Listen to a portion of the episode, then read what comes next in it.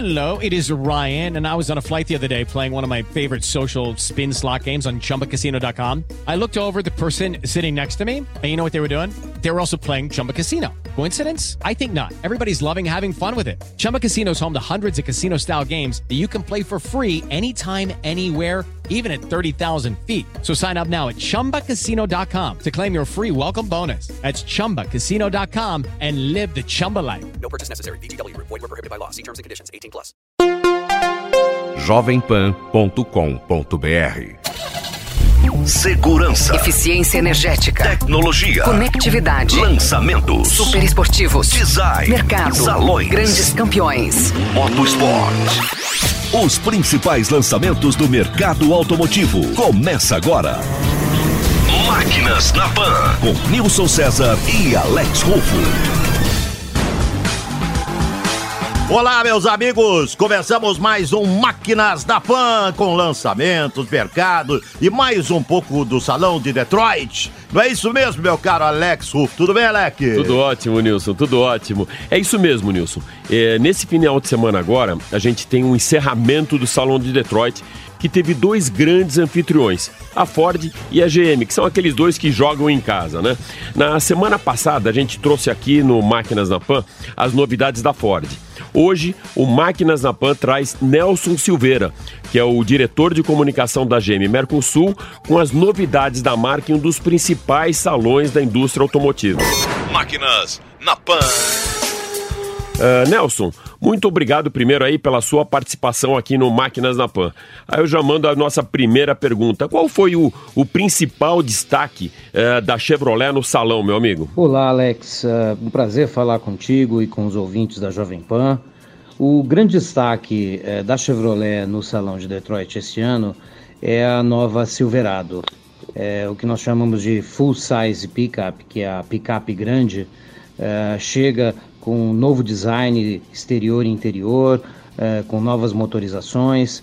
O, a picape ficou maior, mais larga, eh, com maior capacidade de carga, eh, com toda a conectividade que a Chevrolet oferece eh, em seus produtos. Posso fazer uma pergunta também pro Nelson, Alex? Manda lá, Nilson. Então vamos lá. A, a- a Silverado, Nelson, é um sucesso nos Estados Unidos, né? A Chevrolet vai trazê-la para, para o nosso país, para o Brasil, meu caro Nelson? Veja bem, Nilson, esse segmento eh, de picapes grandes foi um segmento eh, importante no passado, mas hoje eh, realmente é um segmento muito pequeno no Brasil, portanto não há eh, nenhum plano, obviamente, de trazermos a Silverado para o Brasil.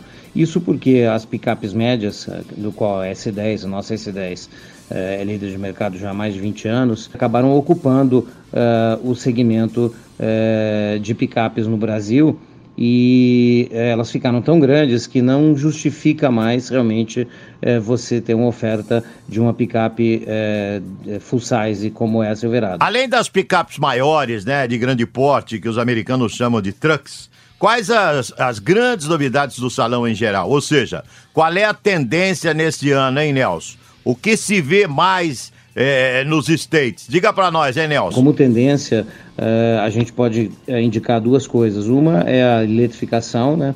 eh, que caminha a passos largos, quer dizer, as- todas as marcas aí eh, trazendo aí eh, muitos planos em relação à eletrificação. No caso da Chevrolet, nós anunciamos recentemente que vamos ter 20 veículos elétricos totalmente novos até 2023, além do Chevrolet Bolt EV, né, que é o nosso eh, carro 100% elétrico. Portanto, nós temos aí ah, ah, o objetivo de liderar em eletrificação e ah, eh, em breve também no Brasil eh, teremos aí veículos elétricos. Ah, Nelson, como que você vê a tecnologia a favor da mobilidade urbana? Ou seja, qual a leitura que a GM tem eh, desse movimento global? Alex, a questão da mobilidade urbana hoje é, ela é fundamental, uma discussão fundamental, a indústria toda está envolvida nessa discussão.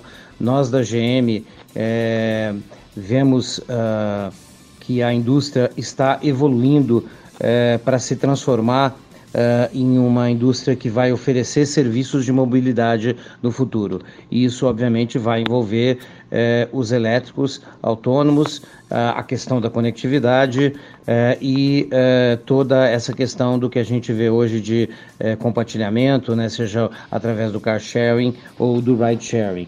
É, isso certamente é, vai evoluir, né? É, a princípio nos mercados maduros, nas grandes metrópoles, e certamente chegará também aos outros mercados, como o Brasil. Agora, trazendo para o nosso país, Nelson, de que modo a GM tem evoluído no Brasil com o tema eficiência energética? Alex, nós renovamos todo o nosso portfólio com foco muito grande em eficiência energética, né? nós tivemos aí é, uma uh, redução importante do consumo dos veículos, uma melhora na performance, enfim, na eficiência como um todo. Olha, a, a conectividade também tem sido um dos focos importantes na, na, na, própria mobilidade urbana, né? Não é isso mesmo, meu caro Nelson? Olha, Nilson, a conectividade, no nosso caso, nós somos os únicos a oferecer um sistema de telemática, que é o OnStar, além da, da, da central multimídia, que é o MyLink, é, que, é, que se conecta ao Android Auto e ao Apple CarPlay, permitindo que você traga o conteúdo do seu smartphone é, para dentro do carro.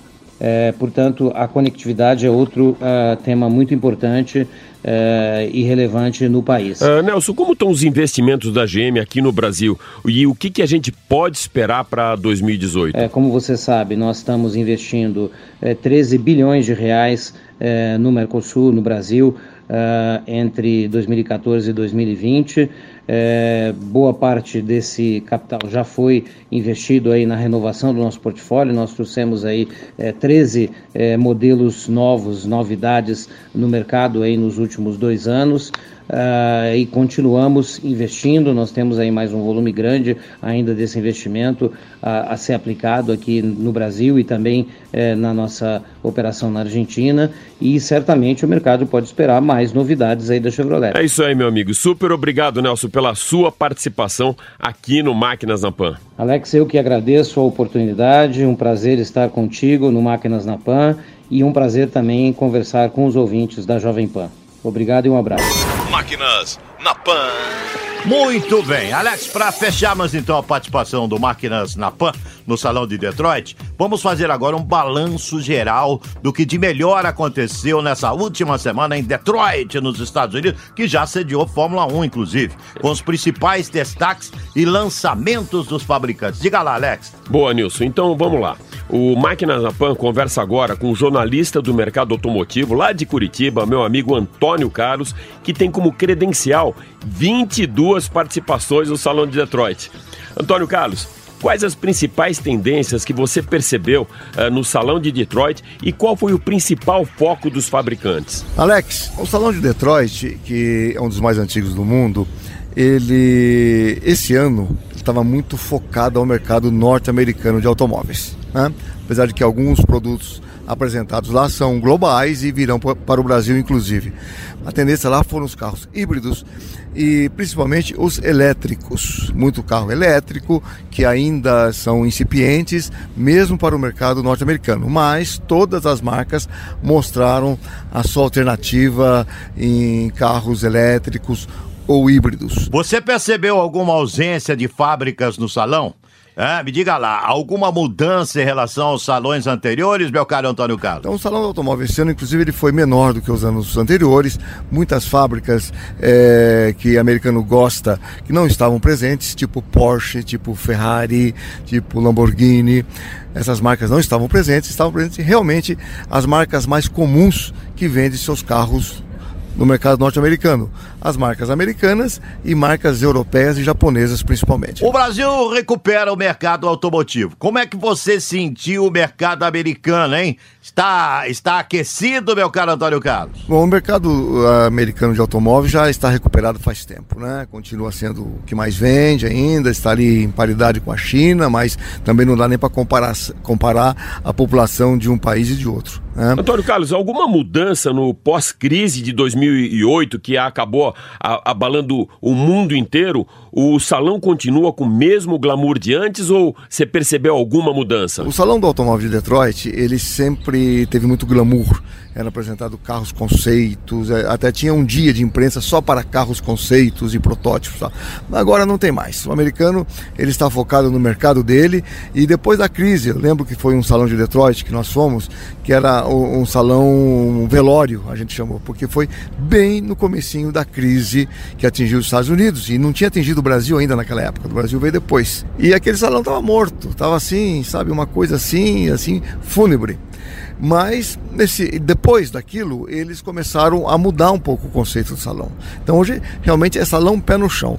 Não tem mais aqueles estandes que ostentavam aquelas, eh, a riqueza eh, norte-americana ou das fábricas de automóveis, não. É uma coisa normal, muito, muito parecida com o salão do automóvel de São Paulo. Bem parecida. Antônio Carlos, o que, que a gente pode esperar eh, de tudo que você viu de lançamentos no Salão de Detroit para chegar aqui no Brasil para o nosso mercado?